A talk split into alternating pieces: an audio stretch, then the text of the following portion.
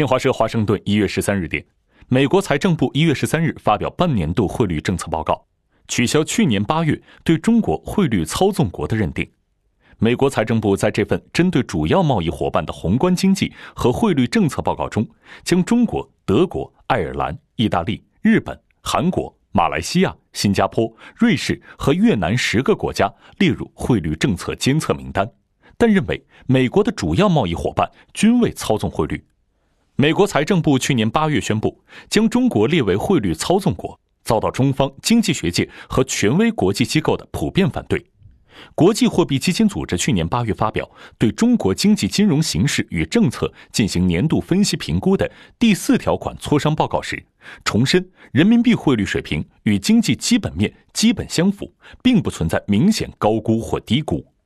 前美国财政部官员、战略与国际研究中心高级顾问马克·索贝尔表示，中国从一开始就不应被认定为汇率操纵国。中国经常账户顺差，占国内生产总值比重较小。美国政府此前的认定是错误的政治行为。